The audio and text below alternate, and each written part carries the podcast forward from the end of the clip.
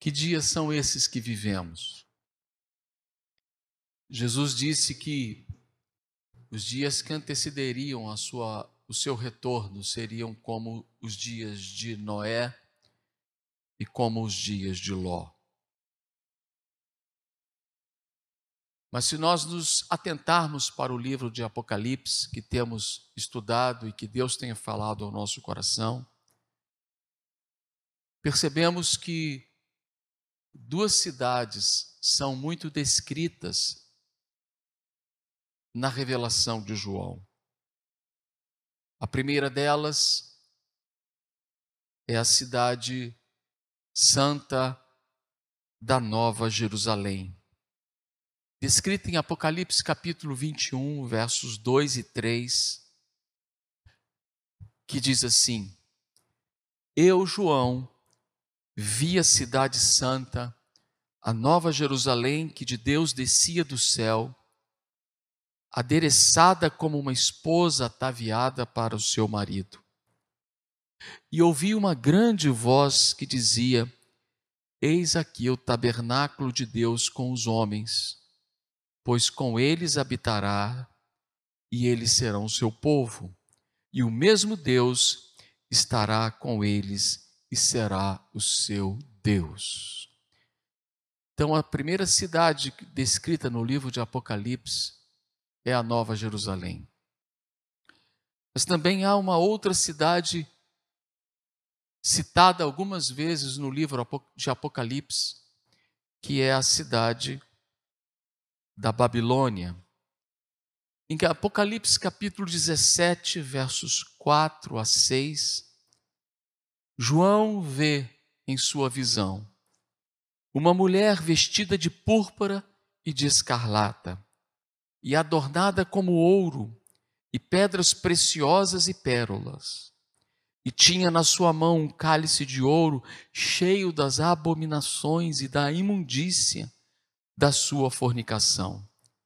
E na sua testa estava mistério, a grande Babilônia, a mãe das prostituições e abominações da terra. Eu vi que a mulher estava embriagada do sangue dos santos e do sangue das testemunhas de Jesus. Vendo-a, eu maravilhei-me com grande admiração. É fato que na época em que João tem essa visão, tanto o Império Babilônico quanto a cidade de Jerusalém já estavam destruídas. Portanto, ele não estava falando de uma figura exata, mas ele estava usando, melhor dizendo, ele não estava falando de uma cidade exata, mas ele estava falando de uma figura. E nessa figura nós percebemos dois tipos de governo. A Jerusalém celestial simboliza o governo de Deus quando ele for plenamente instalado sobre a terra. Enquanto a Babilônia nos fala exatamente do governo humano que está assentado sobre a, sobre a influências de demônios ou da besta. O governo humano que muitas das vezes persegue os santos. Essa é uma descrição muito interessante, que nos leva a entender que há, sistema, há um sistema espiritual por trás de tudo aquilo que nós vemos e participamos. A Nova Jerusalém nos fala do estabelecimento definitivo do reino de Deus sobre a terra. E a Babilônia, descrita no livro de Apocalipse, nos fala da ruína definitiva do governo que se rebela contra os propósitos eternos de Deus. O livro de Apocalipse nos aponta para o fim da Babilônia graças a Deus. E também nos aponta para a vinda completa do governo de Deus sobre toda a terra, a Jerusalém que desce dos céus. Assim, para que nós consigamos compreender o sistema babilônico, haja visto que na época de João ele já estava destruído. É importante e fundamental que retornemos aos tempos de Daniel, Ananias, Misael e Azarias jovens que haviam sido deportados de Jerusalém em sua queda para a Babilônia. Lá passaram a viver e passaram a morar no palácio. Diz assim Daniel, capítulo 1, verso 4, que Nabucodonosor buscou jovens sem defeito físico, de boa aparência, cultos inteligentes que dominassem os vários campos de, do conhecimento e fossem capacitados para servir no palácio do rei. Esses jovens eram jovens em potencial. Nabucodonosor buscava jovens potencialmente capazes sem defeitos, cultos, inteligentes, que dominassem várias áreas do conhecimento, vários campos. Creio que essa estratégia de Nabucodonosor ainda perdura nos nossos dias. Em Daniel capítulo 1, verso 8, nós percebemos que Daniel foi um desses homens levado para estarem servindo no palácio. E ele tomou uma decisão em seu coração de não se tornar impuro com a comida e nem com o vinho do rei. E pediu ao chefe dos oficiais permissão para se abster deles. Chamo sua atenção para o vinho. E por que eu chamo a sua atenção? Porque lá no livro de Apocalipse, no capítulo 17, versos 1 e 2, vamos perceber a descrição da Babilônia como um sistema que dá de beber, que embebeda, que embriaga os moradores. Diz assim, então, Apocalipse, verso, capítulo 17, versos 1 e 2. Um dos anjos, um dos sete anjos que tinham as sete taças, aproximou-se e me disse: Venha e eu lhe mostrarei o julgamento da grande prostituta que está sentada sobre muitas águas, com quem os reis da terra se prostituíram e os habitantes da terra se embriagaram com o vinho da sua prostituição. Percebe-se então que há algo que está sendo servido lá na Babilônia e que também está sendo servido nesses dias com o objetivo de tirar a nossa racionalidade, a nossa sensatez, de roubar o nosso poder decisório. Esses jovens foram arrancados de Jerusalém e levados para o palácio. E ali foram imergidos na cultura babilônica, ao serem desafiados a estudar na UFB, Universidade Federal da Babilônia. Lá estudaram letras. Diz assim Daniel capítulo 1, verso 4.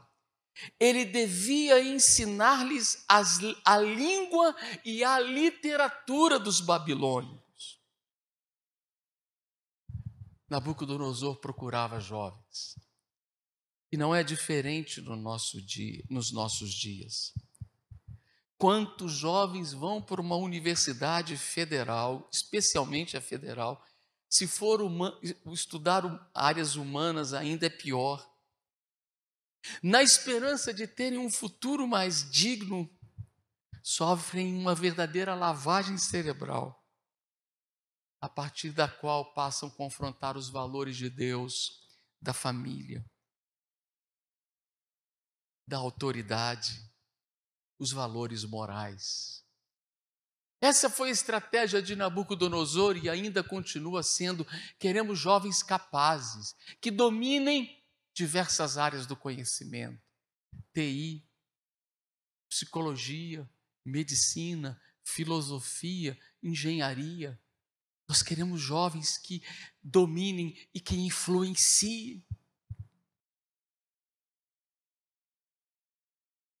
Quantos jovens se perdem e viram e têm as suas mentes viradas a partir da entrada na universidade? Esses jovens foram morar no palácio. Esses jovens fizeram uma faculdade de três anos. Hoje precisa de um tempinho mais, é quatro, ou cinco, ou seis, mas naquela época foi só três anos. E o chefe dos eunucos ainda apelidou, mudou o nome daqueles quatro meninos em nomes babilônicos, caldeus. Vejamos. A Daniel, cujo significado é Deus é meu juiz, foi-lhe dado o nome de Beltesazar, ou seja, o nome Bel, que é o principal Deus da Babilônia.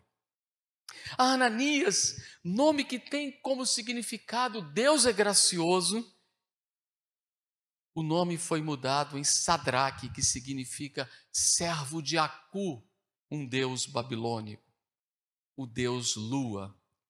A Misael, que significa quem é como Deus. Nós cantamos hoje aqui com muita graça, muita unção.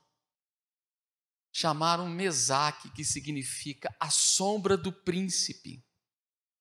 Já Azarias, cujo nome é o Senhor ajuda, recebeu o nome de Abednego, servo de nego. Mas a respeito dessa mudança de nome, dessa, desse apelido que eles ganharam, o fato de que Daniel propôs em seu coração em não se contaminar com as finas iguarias da mesa do rei, nem do vinho que era servido. E eu diria, dele ter influenciado outras três pessoas: Ananias, Misael e Azarias. Estes jovens, através dos seus nomes, expressaram ou experimentaram a revelação de Deus que eles traziam em, suas, em sua natureza, a saber, em seus nomes. Tremendo isso. Você que é jovem, você sofre uma pressão tremenda no meio onde você vive. Mas Deus tem chamado você para ser influenciador. A princípio, Daniel foi quem propôs não se contaminar, mas depois nós encontramos Ananias, Misael e Azarias seguindo os mesmos caminhos de Daniel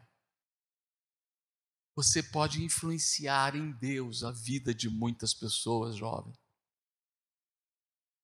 Então vejamos, só para que nós entendamos a revelação de Deus no nome de cada um deles, poderíamos até dizer que talvez o livro de Daniel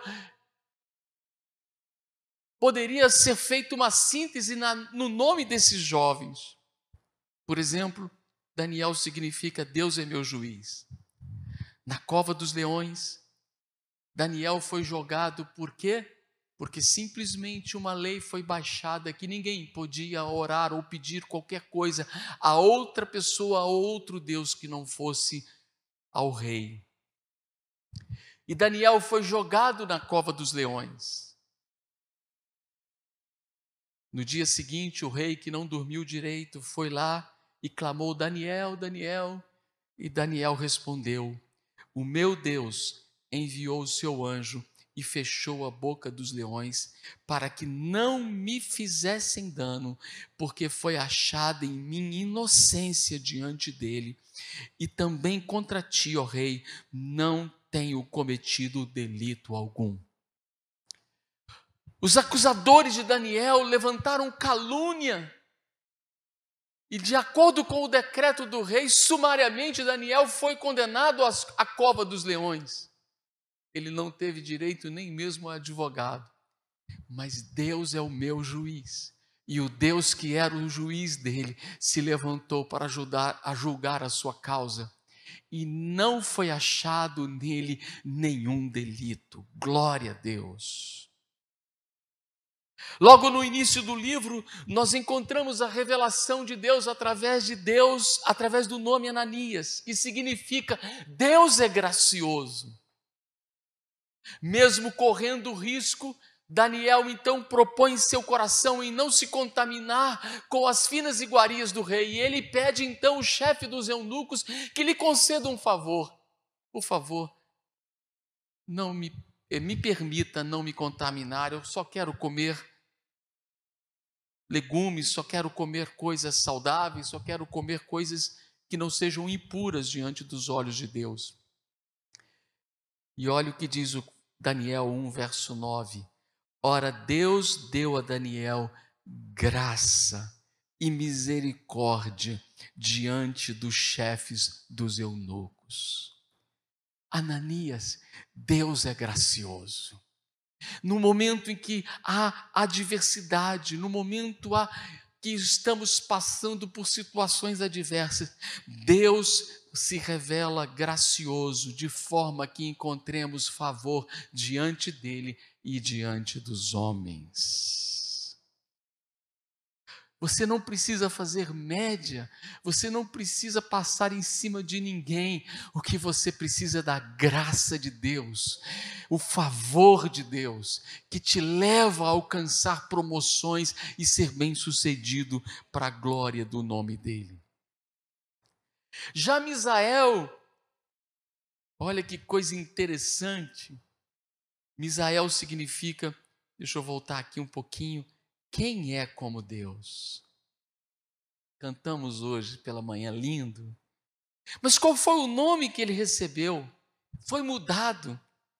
Ele foi, o seu nome foi mudado para a sombra do príncipe. E eu quero chamar a sua atenção para Daniel capítulo 3, verso 15 quando aqueles três jovens são desafiados a se dobrarem diante da estátua erguida pelo rei, e se não o fizessem, seriam lançados na fornalha de fogo. E observe o que diz lá Daniel capítulo 3, verso 15, que é muito significativo. Eles não obedecem à ordem do rei, Nabucodonosor, verso 13, cheio de ira e furor, disse-lhes, verso 15: Agora, pois, se estáis prontos, quando ouvirdes o som da buzina, do pífaro, da cítara, da harpa, do saltério, da gaita de foles e de toda sorte de música, para vos prostrardes e adorardes a estátua que fiz, bom é mas se não adorardes, sereis lançados na mesma hora dentro do forno do fogo ardente. E quem é o Deus? Misael. Quem é como o Senhor? E Nabucodonosor desafia: quem é o Deus que vos poderá livrar das minhas mãos?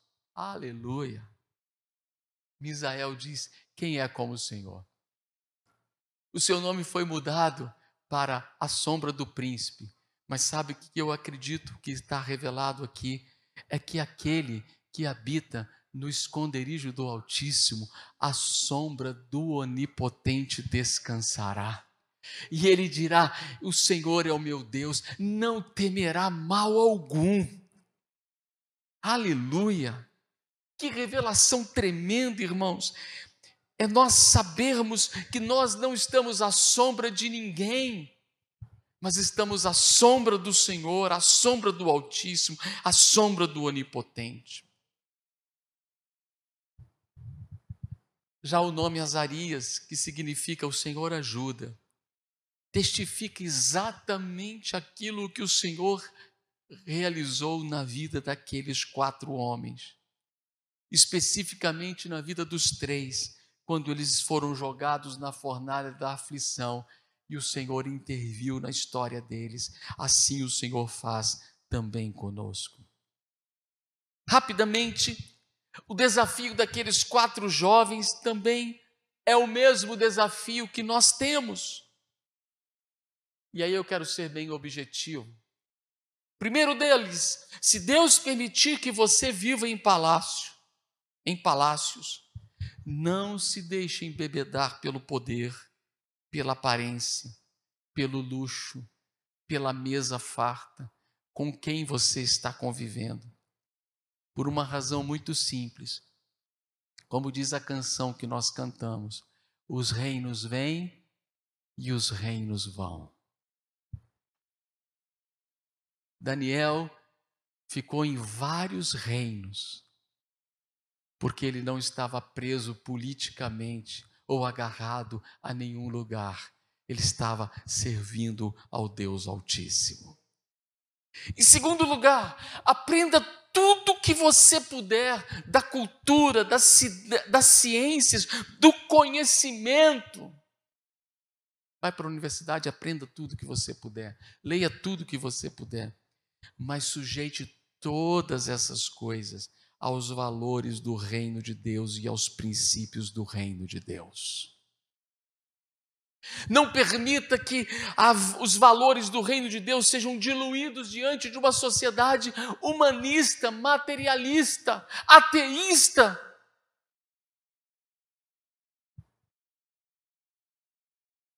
Aqueles jovens foram colocados sob toda pressão, adquiriram todo o conhecimento, mas eles perseveraram dentro dos valores do reino de Deus. Terceiro, seja ousado para ser diferente, pois da mesmice o mundo já está cheio. Há uma tendência nossa de querer fazer parte do grupo e parecer com os demais. Mas Deus nos chama para ser para sermos diferentes. Deus nos chama para sermos protestantes. Deus nos chama para sermos sal da terra e luz do mundo, para fazermos diferenças, diferença neste mundo. Em qualquer que seja a área da sua vida, faça diferença, não faça o que todo mundo faz. Em quarto lugar, jamais negligencie a sua vida de devoção e de relacionamento com o Senhor, ainda que as leis venham proibir isso. O rei soltou influenciado, quase que eu falo aqui, deixa para lá. Influenciado pelo Congresso, influenciado pelo STF, influenciado por alguma coisa daquela época. Falei. Ninguém pode orar, ninguém pode pedir nada.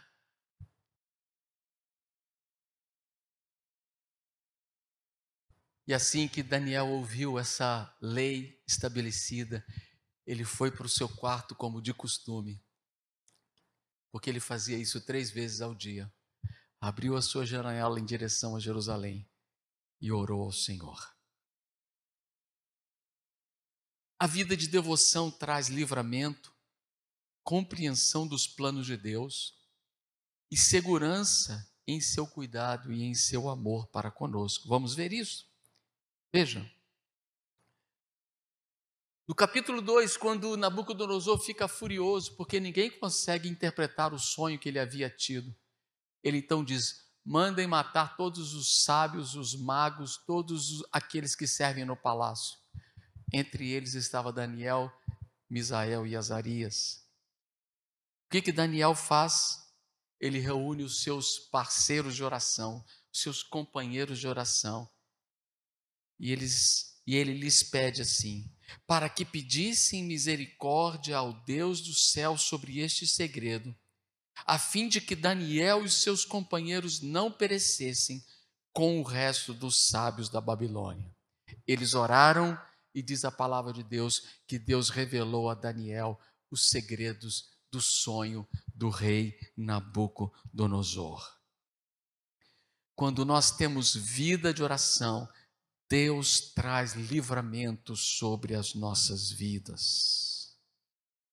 especialmente nesses dias tão difíceis que estamos passando, cremos que Deus é capaz de intervir e trazer livramento sobre as nossas vidas.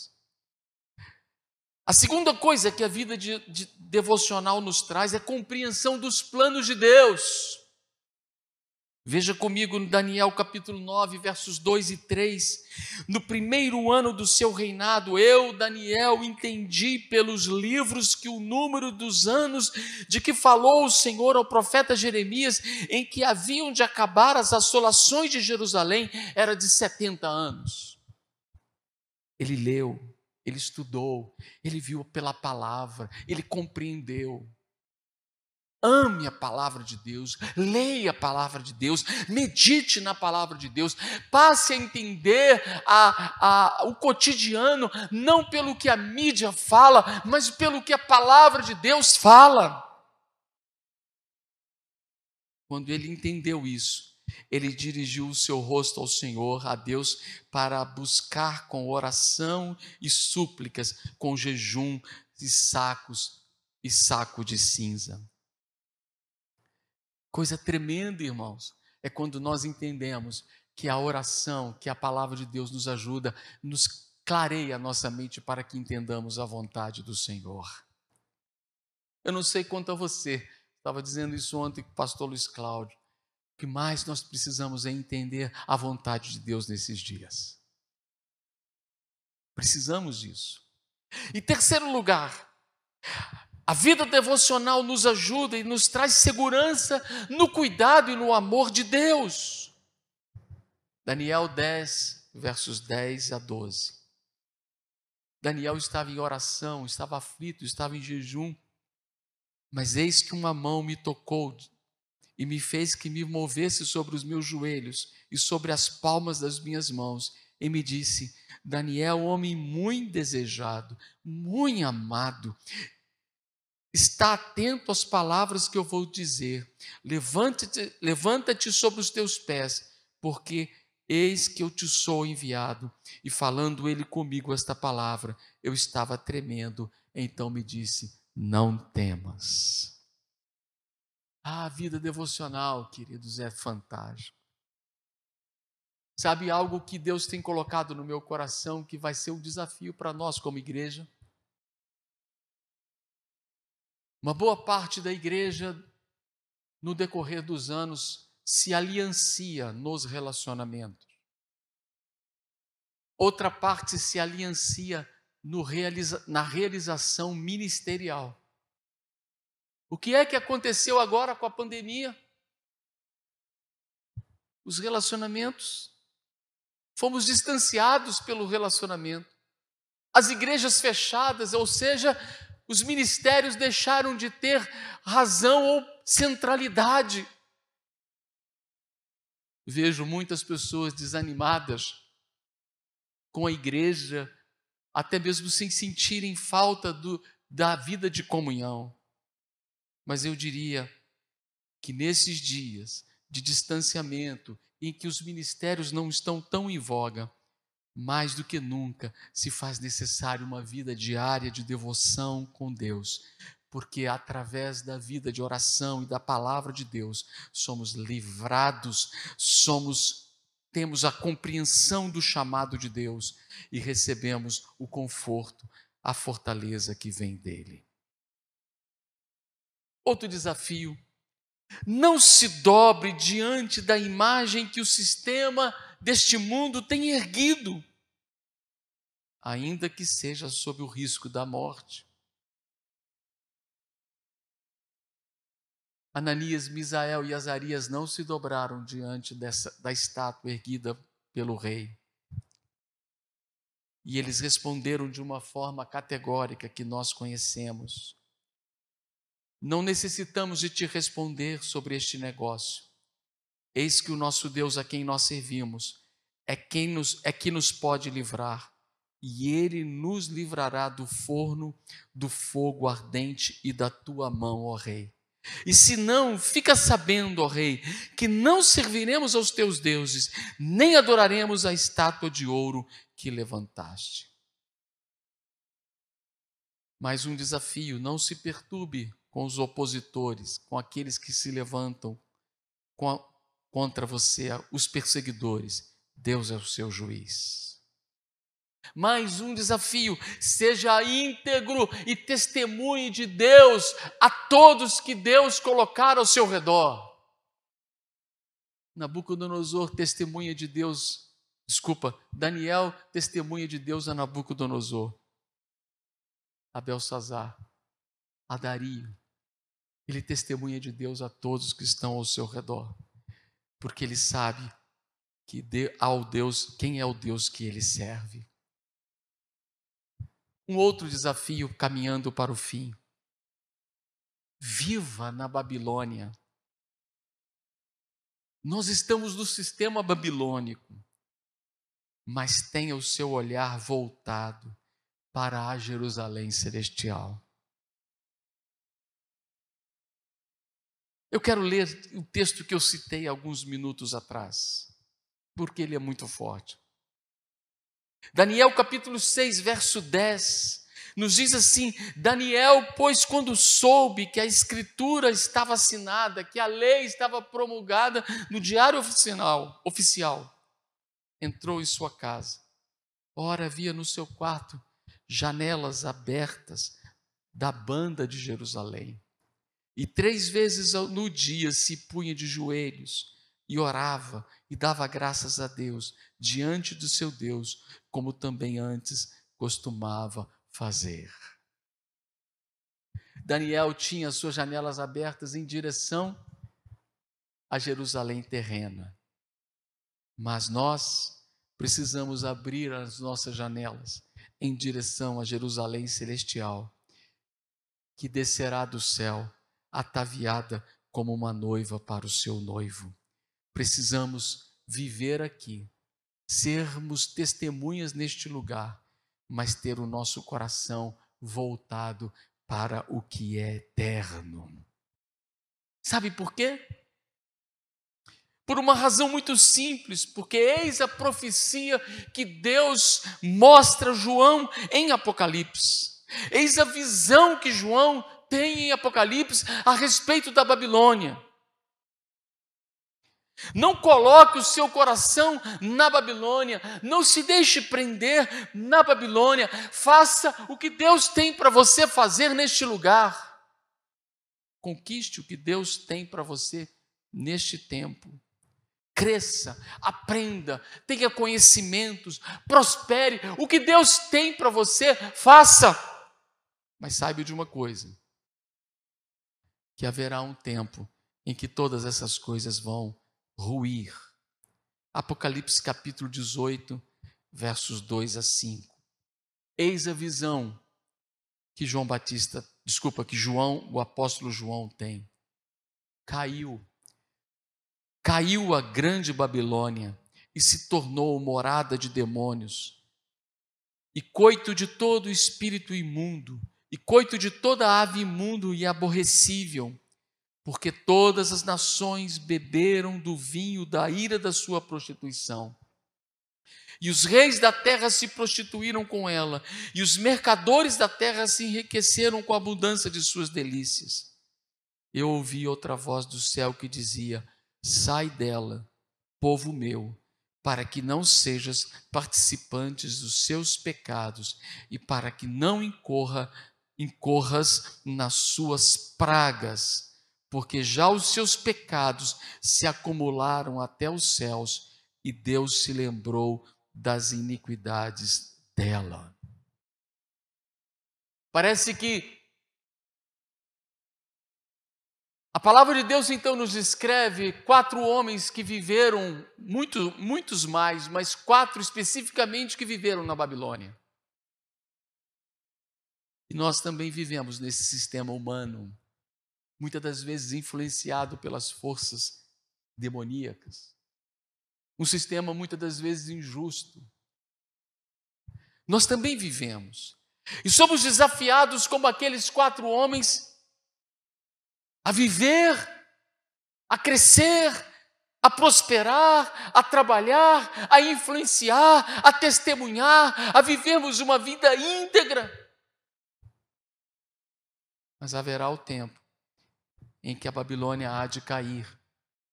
E nesse tempo, Deus nos arrebatará, Deus nos há de, conver, de convidar a sair deste ambiente. E é por isso que o nosso coração não pode estar neste lugar. Sai dela, povo meu, para que não sejas participante dos seus pecados. Em Lucas capítulo 17, concluo, quando Jesus compara os últimos dias como os dias de Noé e como os dias de Ló, ele nos dá uma advertência. Lembrem-se da mulher de Ló. E o que tem a mulher de Ló? Ou melhor, o que tinha Ló? Ló estava tão apegado a Sodoma que ele tinha dificuldade de sair de lá. E os anjos tiveram que tomá-lo pelas mãos, tomá-los pelas mãos e retirá-los, arrebatá-los daquele lugar, dando-lhes a seguinte ordem: olhem para frente, não olhem para trás. Mas a mulher de Ló olha para trás e se torna uma estátua de sal, ou seja, sujeita às mesmas, aos mesmos juízos que Deus enviou sobre Sodoma, sobre Gomorra. O convite de Deus, então, queridos irmãos, é que nós entendamos que, assim como aconteceu nos dias de Daniel, Ananias, Misael e Azarias, nós também estamos vivendo este tempo e nós precisamos entender que este não é o nosso sistema definitivo. O nosso a nossa esperança está na Jerusalém celestial que desce dos céus. Vamos então terminar lendo apenas esse texto de Apocalipse, capítulo 21. Eu vi, eu, João, vi a cidade santa, a nova Jerusalém, que de Deus descia do céu, adereçada como uma esposa ataviada para o seu marido. E eu ouvi uma grande voz que dizia: Eis aqui o tabernáculo de Deus com os homens, pois com eles habitará, e eles serão o seu povo, e o mesmo Deus estará com eles e será o seu Deus. Pai, muito obrigado por esta manhã. Muito obrigado por podermos compartilhar da tua presença na hora do louvor. Muito obrigado por perceber a tua presença na hora da ministração da palavra. Nós queremos orar nesta hora. Queria que você ficasse de pé.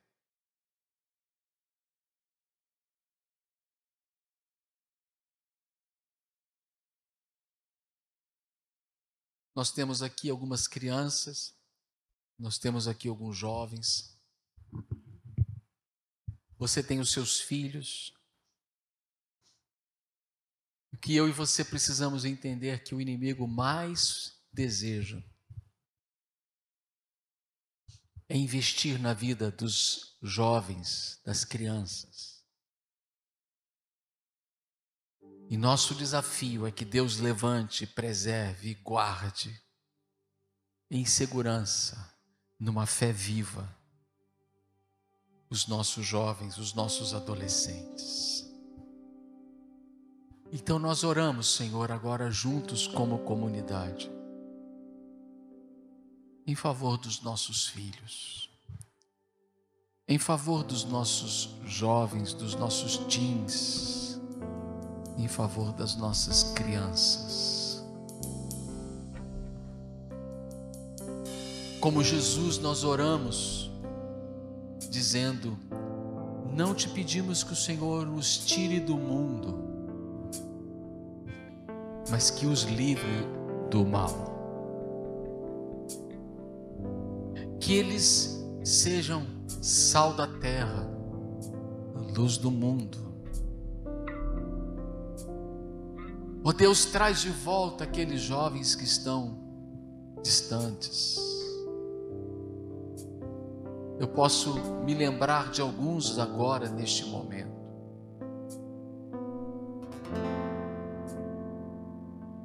Traz de volta os filhos.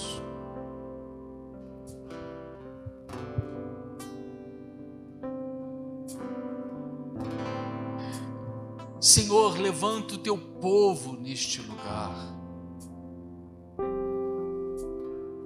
Alguns têm oportunidades de servir a pessoas importantes na nossa sociedade outros a pessoas simples.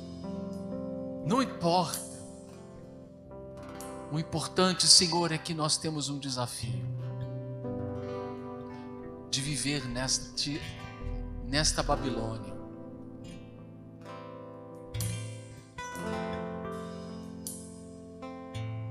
E como diz o Salmo, sem jamais nos esquecer de Jerusalém, da nova Jerusalém como esqueceríamos de Jerusalém, diz o salmo. Queremos então te pedir, como clamamos hoje, que tu venhas e, e traga o teu reino e a tua vontade sobre as nossas vidas. Que o Senhor visite o nosso coração. Muito obrigado pela tua presença neste lugar. Quero que você levante a sua mão e ore pela sua casa. Ore pelos seus. Ore pelos que estão ao seu entorno. Sejam eles familiares, amigos, conhecidos, aqueles que estão bem perdidos também